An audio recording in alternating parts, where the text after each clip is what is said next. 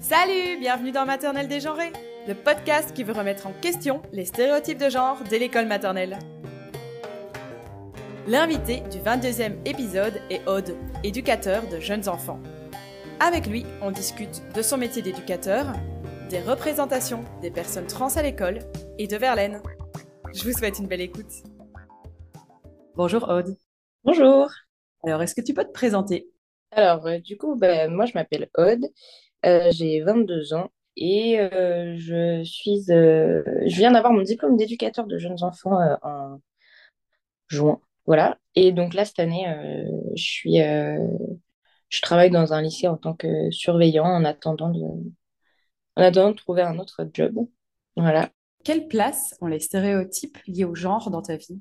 En fait, dans ma vie, dans ma tête à moi seule, ils n'ont pas vraiment de place, dans le sens où, euh, où euh, en fait, euh, enfin, j'ai complètement arrêté de genrer des objets, des codes, des corps dans ma tête à moi. Et du coup, à ce niveau-là, j'ai l'impression que, en vrai, moi, j'y prête pas trop d'attention, quoi.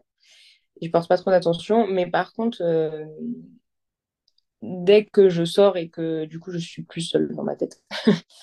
Euh, les stéréotypes, ils ont pas mal de place puisque hum, je vais beaucoup réfléchir à euh, bah, si je sors par exemple euh, et que j'ai envie d'avoir un passing plutôt masculin, qu'est-ce que je vais porter Si voilà, si je me maquille, qu'est-ce que en fonction du contexte et du milieu dans lequel je vais être, bah qu'est-ce que ça va dire de, moi ou qu'est-ce que les gens en gros vont juger et pas forcément de manière péjorative, mais juste, euh, voilà, genre, euh, qu'est-ce qu'ils vont, comment ils vont m'identifier en fait.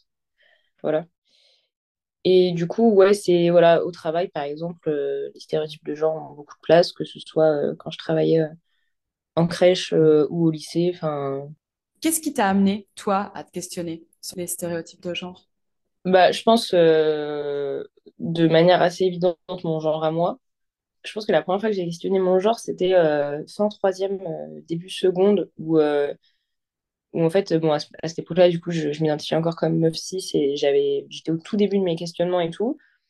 Et en fait, quand j'ai compris ce que le, fait d'être une meuf 6 euh, impliquait, donc que ce soit le regard des gars, que ce soit au collège, que ce soit dans la rue, etc et aussi euh, les codes auxquels je répondais euh, sans vraiment trop me poser de questions. Je pense que là, c'est la première fois que je me suis questionnée sur euh, mon genre et les stéréotypes de genre.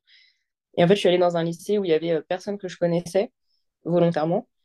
Et, et, du coup, je me suis dit, bon, bah, c'est le moment. en gros, arrête de t'épiler, rase-toi, enfin, coupe-toi les cheveux, change de, change de fringue, change de sac. En vrai, personne te connaît, donc personne saura que du jour au lendemain, tu as tout changé, quoi. Et ça a été euh, hyper euh, efficace. je suis arrivée et tout le monde euh, m'a grave identifiée en fait comme cette entre guillemets meuf féministe parce que parce qu'on était en 2015, tu vois. Donc en vrai, genre avoir des poils sous les aisselles en 2015 en seconde, c'était pas non plus, on va dire, trop courant. Voilà, donc ça c'est un peu mes premiers questionnements et tout. Et en fait, pendant le lycée, j'ai découvert aussi, enfin, j'ai pris conscience aussi de mon orientation sexuelle, vagues sur lesquelles j'avais un peu du mal à poser des mots et tout ça. Donc ça aussi, ça m'a re-questionné. Le fait de relationner euh, avec une meuf, euh, qu'est-ce que voilà, qu'est-ce que ça impliquait, tout ça, bref. Et de fil en aiguille, euh, je me suis rendu compte que en fait, j'étais juste pas une meuf. Et donc là, gros, gros questionnement sur le genre et sur ce que c'est. Et ça a beaucoup évolué d'ailleurs. De, en fait, au début, je me suis dit, bon, comme beaucoup de mecs trans en vrai, mais je me suis dit, je suis une personne non binaire je veux qu'on me genre neutre, je suis, enfin voilà, genre j'ai encore des codes féminins, mais aussi des codes masculins, etc. Avoir le sentiment qu'il faut euh, tout dégenrer dans la vie et que le genre n'est qu'une mascarade de, la société, etc. ça a pas mal évolué depuis. Voilà, et après, en fait, j'ai quand j'étais un peu plus au clair, moi, avec mon genre et avec ce que je pensais de, de, des stéréotypes de genre, de mon identité de genre, etc., euh, j'ai commencé à le questionner euh, de manière euh, moins personnelle et moins intime. Et du coup, bah voilà, que ce soit. J'ai commencé genre à, à, y penser par exemple avec ma famille. Et puis du coup, discuter avec mes amis, etc. Et après, quand voilà, j'avais pas mal de ressources Et parce que du coup, j'ai commencé à beaucoup traîner dans les milieux militants, etc. Où en fait, bah, là, tu as voilà, plein de ressources, tu as plein de moyens de t'éduquer, de te renseigner sur les sujets, etc. Et du coup, quand je commençais à avoir un petit bagage par rapport à tout ça, j'ai commencé un peu à importer ça euh, bah, dans mon travail. Et du coup, à questionner euh, ces questions-là au travail euh, et en premier lieu, du coup, en crèche. Merci beaucoup. Est-ce que tu peux définir deux mots que tu as utilisés pour les auditoristes Tu as parlé de meuf 6 et puis tu as aussi parlé de mec trans. Est-ce que tu peux me définir ces mots, s'il te plaît? Le fait d'être cisgenre, du coup, c'est le fait que euh, son genre actuel correspond euh, au genre qu'on nous a assigné à la naissance. Donc, une meuf cisgenre, c'est euh, une femme qui, qui, à la naissance, a été assignée femme et qui, du coup, fait partie de cette norme cis, donc cis qui est le raccourci de cisgenre, cis identité, tout ça, donc qui est la majorité, en fait, des personnes, quoi, qui se reconnaissent dans ce genre binaire. Ah oui, je n'ai pas précisé, mais du coup, binaire. voilà, homme ou femme. Tu ne peux pas être cisgenre sans être binaire. Et du coup, un mec trans, c'est un homme transgenre. Et du coup, c'est un homme euh, dont le genre n'est pas euh, celui euh, qu'on lui a attribué à la naissance. Donc moi, par exemple, je suis un mec trans. j'ai été assignée meuf à la naissance. Et pourtant, je suis un garçon. Voilà. Et après, pour juste, genre, une petite précision, tu peux être trans sans être un mec ou une meuf. Parce que du coup, les identités de genre, elles sont pas que binaires. Euh, voilà, donc tu peux être euh, non-binaire, transmasque. Euh, bon, je vais pas faire tout le lexique des transidentités, mais ça vaut le coup de, de checker.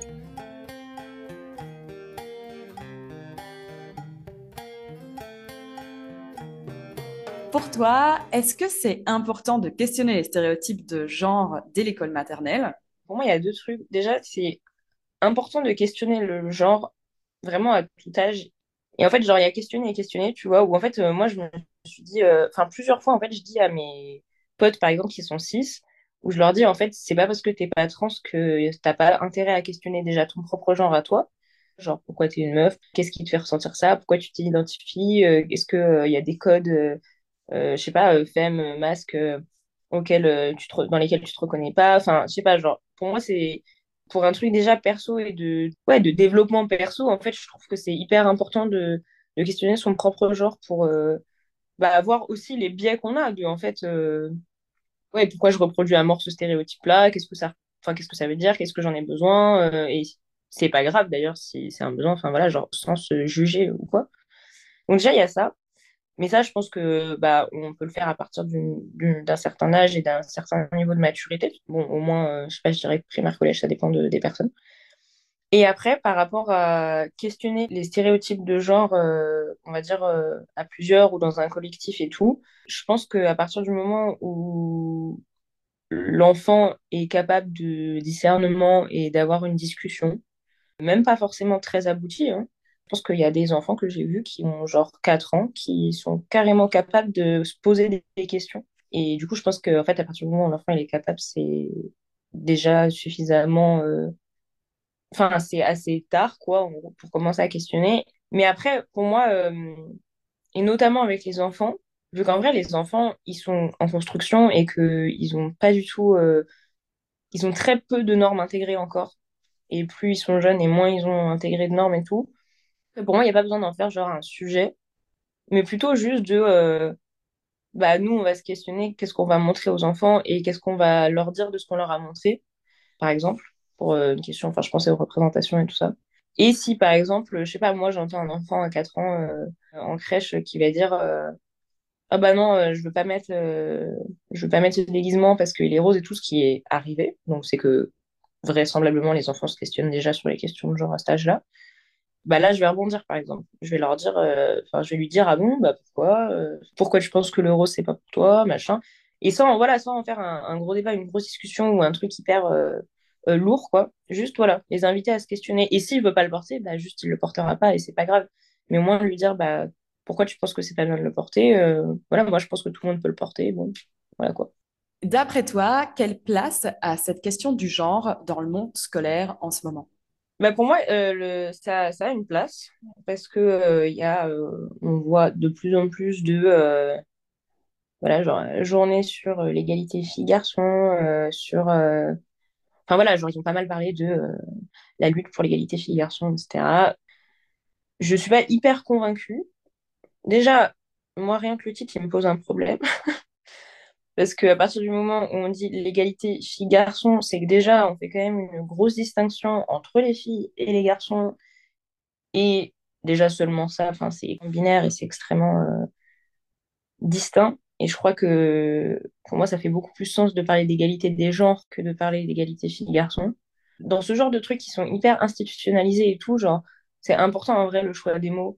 En fait, si vous voulez parler d'égalité, commencez par ne pas faire une telle distinction, etc. En même temps, il y a une part de moi qui me dit que faut quand même bien faire le distinguo entre justement, genre, tout ce que vont subir les meufs et tout ce que subiront ou pas les garçons, etc. Enfin, la distinction, elle est importante pour ne pas nier justement, genre, l'écart. Mais, je sais pas, moi déjà, le titre, je l'aurais pas appelé comme ça. et aussi, euh, exactement comme ce que je te disais tout à l'heure, je crois que à la fois, je trouve ça hyper important d'en parler et d'en parler, genre, dès l'école. Enfin, tôt, quoi. À la fois, le fait d'en faire, parce qu'en général, c'est ça, c'est genre des après-midi thématiques ou des trucs comme ça, genre, grave un espèce de sujet en mode un peu gros sujet. Je crois qu'il y a un truc qui me pose un peu problème de, en vrai, genre, euh, en fait, je trouve ça un peu hypocrite, je crois. En fait, moi, ce qui m'intéresserait, c'est que l'éducation nationale, ils mettent dans leur programme euh, des meufs euh, en fait dans l'histoire parce qu'en fait on n'étudie jamais aucune meuf de, l'histoire des personnes LGBT parce qu'en fait les gens enfin si la représentation est si commune de en fait les personnes LGBT elles sont de plus en plus et on les voit de plus en plus et machin et tout mais c'est tellement ça vient tellement de là de en fait toute notre éducation scolaire où en fait on ne nous a jamais parlé de une seule personnalité LGBT mais oui on dirait que ça n'existe pas en fait et ça me fait penser, quand j'étais en première, on a étudié euh, Verlaine et, Rimbaud, qui étaient quand même euh, ensemble. ils étaient amis. Dans le cours de français, ils étaient amis, genre. Et, les poèmes, genre, qui sont en fait des lettres d'amour de ce que tu veux, non, c'était en mode genre, oui, déclaration d'une grosse amitié, machin. Enfin, je trouve ça dramatique. Et du coup, pour moi, genre, oui, il y a une place de. En fait, on a commencé à vraiment mettre ça dans dans les programmes, etc. Et après, euh, ça dépend encore de. En fait, c'est pas parce que c'est dans les programmes que tous les professeurs le font. Et c'est. Euh, ouais, ça doit être euh, trois fois dans ta scolarité, quoi. T'en parles, quoi. à moins d'avoir des, des, bons profs qui, qui peuvent faire des, des débats, des trucs comme ça, quoi. Et du coup, ouais, genre, je suis un peu partagée sur.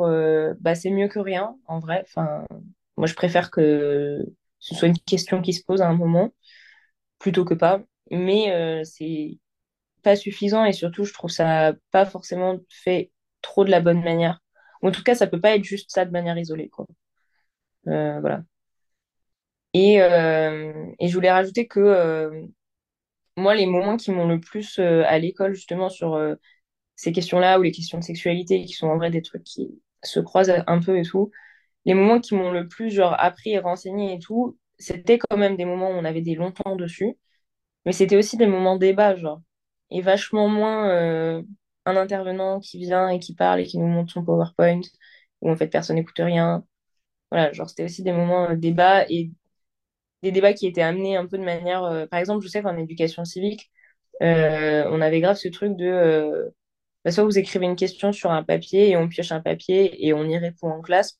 Ça, par exemple, je trouvais que c'était hyper interactif et que ça faisait pas du tout grosse thématique de la journée, on va vous apprendre à ne plus être sexiste, enfin, tu vois, genre, voilà. Merci. Tu réponds déjà un peu à cette question dans ta réponse là, mais comment est-ce que tu penses que euh, les questions LGBT sont abordées euh, à l'école? Elles le sont pas, je pense. Majoritairement, elles le sont pas. Peut-être de plus en plus aussi, parce que, bon, ça fait quand même longtemps que j'ai pas été à l'école je pense qu'elles le sont pas ou elles le sont de la même manière que, que justement l'égalité filles-garçons, où en fait, euh, je suis quasiment certain que en 2022, genre, tout élève va avoir au moins une après-midi de sa scolarité sur euh, ces questions-là, que ce soit en éducation civique ou que ce soit une après-midi spéciale, ou enfin, voilà, en France, en tout cas. Mais déjà, en général, on est plus sur genre la lettre G que tout le reste. L et G, quoi. Le jour où on parle des, questions euh, trans, euh, mon avis, euh, en fait, je pense que ça dépend vraiment de comment c'est fait. Si c'est le seul avantage, enfin pas le seul, mais en tout cas un des avantages à faire venir des intervenants, c'est que en général, les intervenants, en fonction de où ils viennent, eux, ils sont vraiment renseignés sur ces questions-là. Et du coup, pas juste LG, mais LGBTQ et plus. Et où là, du coup, ils peuvent apporter plus de, matière, quoi. Mais euh, si c'est euh, si c'est demandé aux profs, euh, par exemple, d'en parler, bah, comme en primaire où en fait les professeurs, enfin les instituts qui sont censés avoir des temps éducation sexuelle, machin, mais en fait il y a énormément d'instituts qui le font juste pas. Et je le dis en parce que mon papa est incité, que c'est des débats qu'on a déjà eu justement de qui en fait dans ses collègues le faisait ou pas, par exemple. Et en fait, au même titre qu'on voit pas de meufs dans les livres d'histoire et, euh, et dans les personnalités euh, bah, qu'on travaille euh, littéraires, euh, enfin peu importe, euh, on voit encore moins de personnes LGBT. Et quand on les voit, on les, on les désexualise complètement. Ils sont, ils sont juste amis. Voilà. Donc, en même temps, je suis un peu moins d'accord. Je réfléchis en même temps que je parle. Mais j'allais dire, je crois que ça me met pas hyper à l'aise forcément d'en faire un gros sujet à chaque fois voilà, et que moi j'aime bien le fait de se construire et se déconstruire bah, avec des débats, des discussions, etc. Et pas tant genre des présentations PowerPoint. À la fois, je pense que l'orientation sexuelle, comme ça va aussi, et l'identité de genre, c'est très proche de l'éducation sexuelle pour plein de raisons.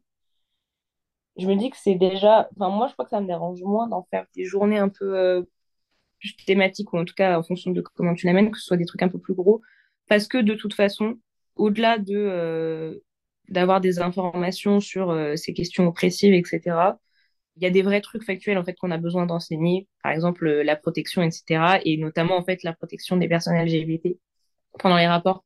Pour le coup, moi j'ai eu l'éducation sexuelle quand j'étais en troisième, je me rappelle, et c'était une intervention qui a duré une journée, et c'était plutôt sympa. En vrai, enfin, les meufs étaient hyper cool, et euh, même s'il y avait un peu des, bah voilà, des collégiens qui ricanent et tout, en vrai, enfin, elles avaient fait ça vraiment bien. Et euh, j'ai réalisé genre hyper récemment que euh, en fait on n'avait absolument pas parlé des personnes LGBT et j'étais en mode mais c'est un truc de ouf parce qu'en fait genre euh, moi je me suis rendu compte en fin de troisième que en fait potentiellement j'aimais les meufs et j'étais en mode bah déjà genre j'étais en mode est-ce que je dois me protéger quand si j'ai un rapport avec une meuf quoi? Je le savais même pas. Et c'est hyper drôle qu'on parle de ça parce que hier ou avant-hier j'en parlais avec quelqu'un qui me disait bah en fait pareil journée genre intervention sur euh, éducation sexuelle, etc. euh, au, collège. Et que euh, cette personne avait osé lever la main, justement, en disant, d'accord, mais en fait, pour les meufs lesbiennes, qu'est-ce qu'on fait? Et que le mec lui avait répondu en mode, oui, enfin, ça, c'est une minorité, donc en vrai, on va pas perdre de temps là-dessus. Genre, c'était il y a longtemps, c'était il y a genre sept huit ans. Mais quand même, quoi, c'est gravissime, quoi.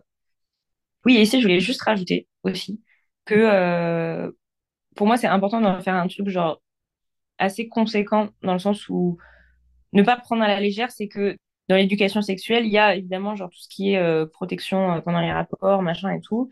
Mais il y a aussi surtout, et je, j'en ai pas parlé jusque-là, mais tellement ça me semble une évidence aujourd'hui, mais les questions de consentement. Et en fait, pour moi, le consentement, genre, ça va, ça croise tellement tout, euh, toutes les thématiques dont on parle depuis le début, en fait, de, que ce soit dans l'égalité des genres, que ce soit dans les questions LGBT, que ce soit c'est tellement un truc où, en fait, genre, euh, je pense qu'on n'a jamais posé le mot moi dans ma scolarité, mais jamais. Et on n'en a jamais parlé, alors que pour moi, c'est tellement, genre, primordial. Et ça s'applique à tellement de sphères et dans tellement de, milieux. C'est un truc où vraiment, il faut en faire des débats, il faut, euh, même si j'aimerais que ce ne soit pas un débat, mais il faut en tout cas inviter les élèves à se questionner et juste pour que, voilà, en fait, ce soit dans leur tête que, en fait, oui, le consentement, ça existe et c'est quelque chose qui est important. Et bref, tout ça, quoi ça fait partie pour moi de l'éducation de, de- bah, voilà, des questions de genre et de sexualité en fait.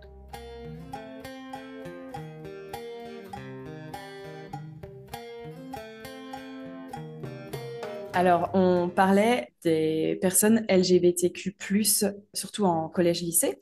De quelle manière est-ce qu'elles existent, ces personnes, dans le monde de la petite enfance, à ton avis? Bah, en fait, il y a un côté où elles n'existent pas parce qu'on les fait pas exister du tout, et encore moins en petite enfance, parce qu'il y a vraiment ce truc de euh, il faut surtout pas euh, influencer les enfants. Un espèce de côté un peu pervers de leur parler de ça tôt, quoi.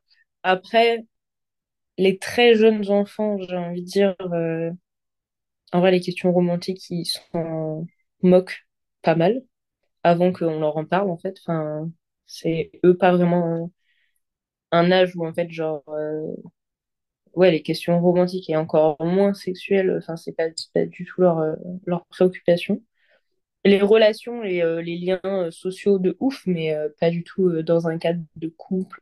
Enfin, voilà. Surtout qu'avant de leur dire, en fait, un couple, c'est à deux, c'est une fille et un garçon, c'est tout ça, les enfants, enfin, notion de couple, de monogamie et d'hétérosexualité, enfin, c'est vraiment c'est le cadet de leurs soucis, quoi. Et en même temps, ces questions de, relations romantiques euh, monogames, hétérosexuelles, euh, elles arrivent euh, très très très très tôt puisque les premières histoires qu'on leur lit, avant même qu'ils sachent parler, enfin voilà, c'est l'histoire de papa et maman. Quoi. Donc à partir de là, on leur met très tôt dans la tête que une relation c'est romantique, c'est entre une femme et un homme, c'est à deux, c'est binaire, enfin tout ça quoi. Voilà, mais les questions, euh, enfin, alors une personne trans dans un livre jeunesse, il y a des albums qui laissent des doutes euh, sur euh, les genres et et voir là genre des albums très récents qui sont un peu plus explicites, mais il y en a, enfin ça se compte sur les doigts de peut-être aller deux mains. et en vrai pareil pour les couples homosexuels, parce qu'en vrai, il y en a, je pense, un peu plus de, euh, de maman et de papa dans des livres. Mais pareil, c'est pas. Enfin, non seulement c'est pas beaucoup, et surtout, c'est pas ce qu'on voit dans les structures, en fait. Pas ceux qui sont achetés, quoi. Est-ce que tu as des bons plans, justement, de livres ou bien euh, de dessins animés, d'affichage, enfin, pour euh, justement avoir des représentations qui soient plus variées? Pour les très jeunes enfants, il y a euh, un livre qui s'appelle euh, Julien, ou Juliane, comment on le prononce, est une sirène de Jessica Love. Il y a Le fleuve de Claude Ponty. Il y a Le chat qui est chien euh, de Alex Cousseau et Charles Dutertre. Et après, il y en a trois que je connais pas du tout, que j'avais screené dans mes recommandations. Donc je les donne, mais je sais pas ce qu'ils valent. Voilà, pour un album jeunesse en tout cas.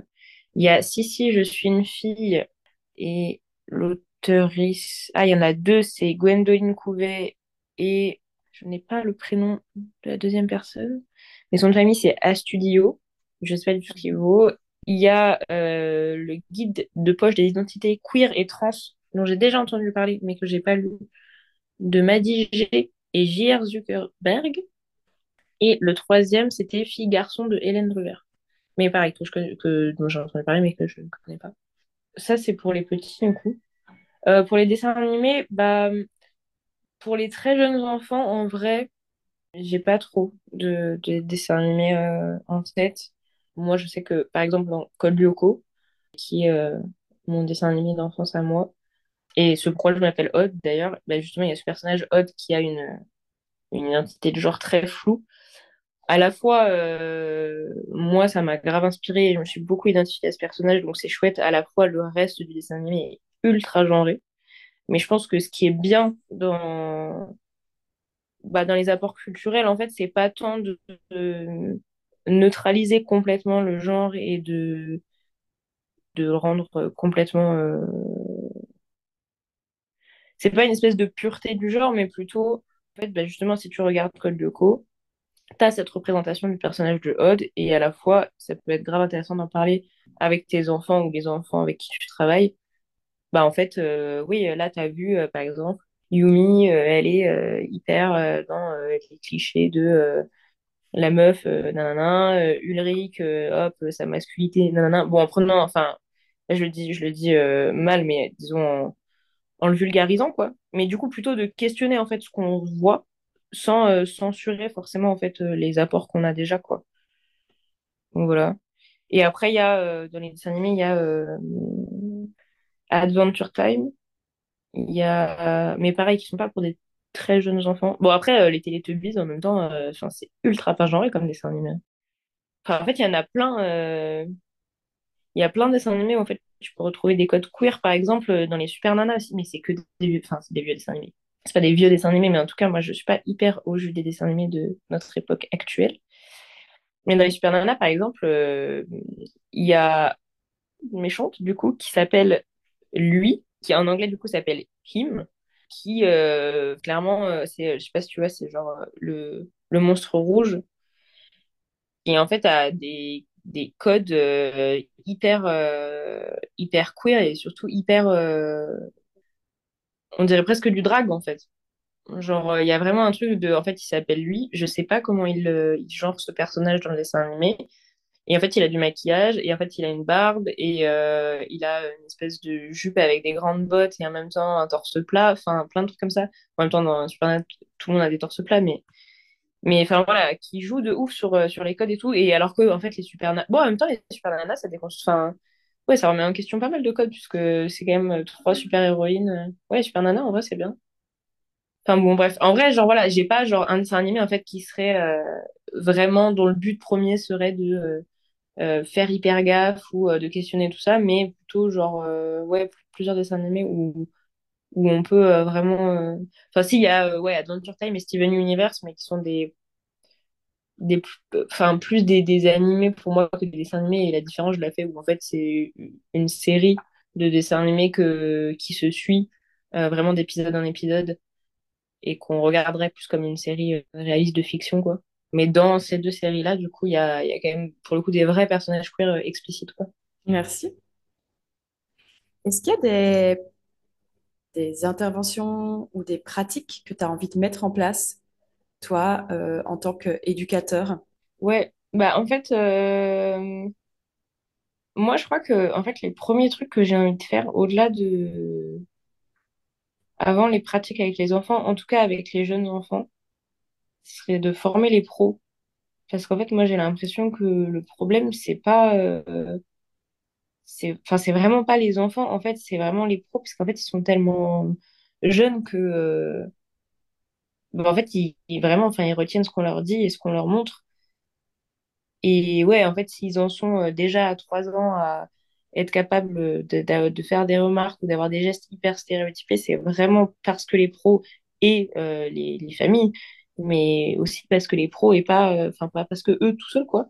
Et du coup, je crois que moi, le premier truc, c'est ouais, faire de la formation auprès des pros. Et, euh, et par exemple, pendant mes stages, j'avais fait ça où euh, on avait fait une réunion, une espèce de journée pédagogique justement où euh, je leur demandais en mode bah voilà, c'est quoi votre avis sur le sujet? Vous en êtes où? Est-ce que bon et clairement, enfin elle me disait parce que j'avais que des collègues meufs, six, elle me disait ah ben non mais nous en mode on genre pas, enfin il y a pas de stéréotypes à la crèche, euh, je sais pas quoi et j'étais en mode non mais c'est gravissime, enfin genre juste le premier livre qui dépasse de la bibliothèque c'est le livre des papas, c'est euh, euh, papa tombe, papa lit le journal, papa fume, euh, papa se bat. Enfin, c'est donc voilà. Donc ne serait-ce que déjà genre faire prendre conscience un tout petit peu que bah en fait personne est, mais moi compris hein, d'ailleurs. hein, Enfin, c'est pas parce que j'ai plus de clés euh, de par mon vécu et mes expériences que sur ce sujet-là en tout cas que je suis complètement euh, déconstruit de A à Z sur euh, les questions de genre euh, et compagnie.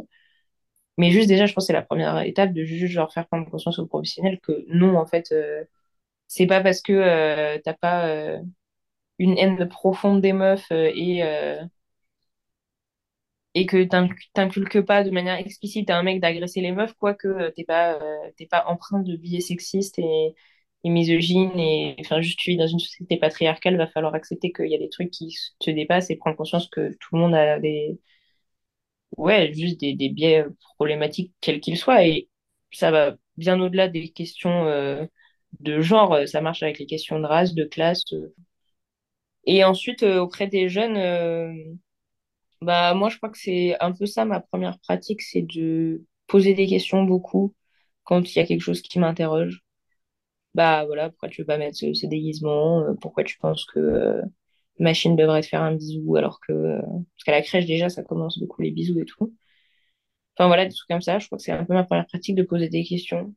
Parce que je crois que c'est plus efficace et plus pertinent, à mon sens, de le faire sous forme de question plutôt que de dire euh, bah ça c'est pas bien et ça machin. Enfin, je pense que à partir du moment où tu arrives à ouvrir un regard critique aux enfants, ils sont capables de se rendre compte tout seuls de en fait ce qui ce qui peut être toxique ou pas comme réflexe, on va dire. Et puis voilà, j'ai pas envie de prêcher la bonne parole non plus. Enfin, je, je crois que ça me met un peu mal à l'aise de d'être dans cette position-là. Et avec les plus grands, du coup, euh, bah moi, les primaires collèges, je les vois plutôt en colonie qu'en milieu scolaire. Mais en colo, euh, je fais euh, tous les ans, euh, toutes mes colos, des soirées pyjama blabla, j'appelle. Où en fait, euh, c'est une veillée, du coup, où euh, je prépare euh, les thèmes qui, moi, me semblent importants de- d'aborder. Donc, ça va être justement consentement, questions de genre, de sexualité, les règles, enfin bref, des trucs comme ça. Et je les amène toujours par des questions, mais des questions ambiance colo, quoi, ambiance soirée pyjama. Genre, est-ce que, genre, c'est quoi votre pire anecdote de, euh, de votre accident de règle? Un truc comme ça. Et on commence à faire en mode euh, blabla, euh, anecdote, rigolade, machin. Et en fonction de ce que, en fait, les, les jeunes, ils, disent et ils sortent, euh, je rebondis dessus et je dis, ah ouais, mais exact, en fait, exactement comme avec les plus jeunes, juste j'adapte un peu mon concept, quoi, mais mais voilà, par exemple, ils vont me dire euh, Ah non, mais c'était trop horrible parce que c'était trop dégueu, en mode, euh, par exemple, sur les règles, trop la honte, tout le monde a vu euh, ma tâche, machin et tout. Et hop, hyper facile de rebondir et de dire Ah ouais, mais pourquoi tu penses que c'est dégueu? Pourquoi tu penses que c'est la honte? Enfin, des trucs comme ça, quoi. Et du coup, je dis jamais la même chose à ces soirées parce que je parle vraiment de leurs expériences et, et leurs avis sur, sur ces questions. Et en même temps, c'est trop enrichissant parce que bah déjà, entre euh, et le, donc je fais une soirée fille, une soirée garçon. Moi qui parlais de pas trop distinguer, c'est marrant. Mais en fait, euh, je crois que j'aimerais bien faire ces, ces veillées en mixité, mais notamment au collège, je trouve que la non-mixité, ou en tout cas la mixité choisie, parce que du coup, moi, en tant que personne trans, je vais, en tant que mec trans, je vais au, au deux veillées, mais euh, il y quand même le truc de, en vrai, au collège, j'ai envie que les meufs, elles se sentent à l'aise de parler et complètement libres et pas du tout. Et notamment, en fait, sur ce truc des règles, où en fait, j'essaye d'interroger la question du tabou. En fait, s'il y a les gars qui sont là en train de ricaner à côté, genre, ça marchera pas. Et du coup, euh, du coup, j'en ai jamais fait en mixité. Mais bon, c'est pour un intérêt plutôt de créer un espace safe, quoi. Mais, mais même pour les gars, hein, d'ailleurs, hein, qui en vrai sont bien plus à l'aise quand il n'y a pas les filles pour parler de, euh, de, de plein de choses. Merci.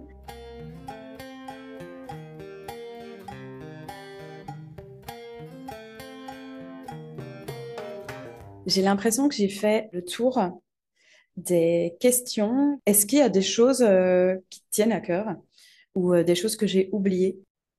Ouais, je crois qu'il y a un dernier truc de...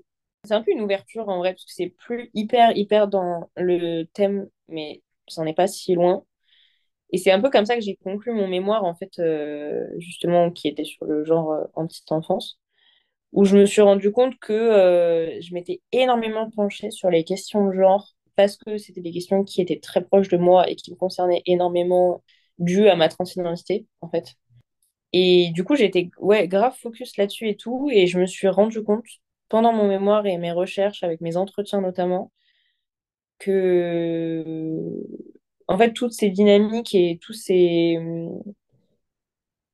comment dire, toutes les questions que je me posais et tout ce que j'en faisais, c'était des trucs qui s'appliquaient à toutes les oppressions systémiques, telles que, du coup, euh, le racisme, telles que euh, la grossophobie, le validisme, euh, le classisme, enfin, tout ça. et que ce serait bien en vrai de ne pas s'arrêter que là-dessus. En mode, en fait, c'est quelqu'un qui m'avait dit en mode, toi tu parles en fait euh, en tant que mec trans, certes, mais en tant que mec trans blanc, privilégié parce que pas du tout précaire, valide, mince. Enfin, en vrai moi aussi j'ai mon lot de privilèges et, et du coup même si mon combat principal, mais parce que intime, c'est les questions de genre et particulièrement les questions euh, de transidentité.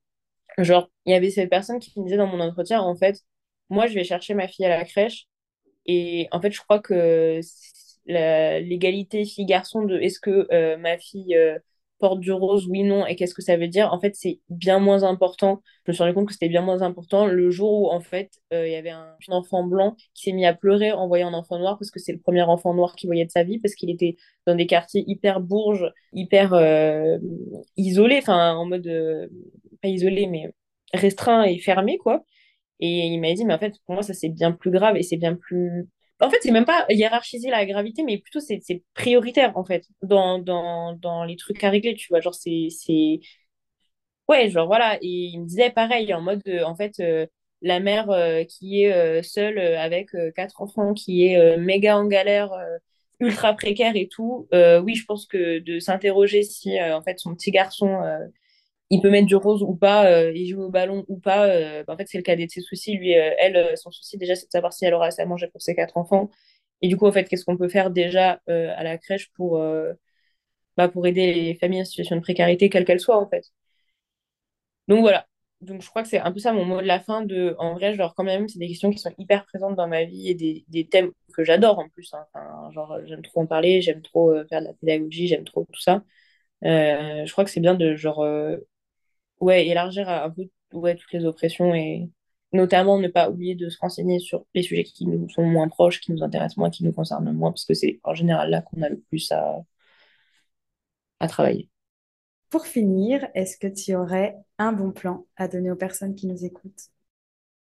Ouais, pour euh, se renseigner sur les transidentités, il y a la série qui s'appelle Le Petit Bleu sur YouTube, disponible gratuitement, qui est faite par euh, et avec des personnes trans et qui du coup euh, assure, euh, on va dire, le, bon regard sur, euh, sur les personnes trans. C'est pas, voilà, c'est, c'est pas un regard qui est mal placé. Et, et du coup, c'est des épisodes qui durent entre 30 minutes et 45 minutes, avec un invité à chaque fois en face cam qui parle d'un sujet que il ou elle avait envie de, d'amener.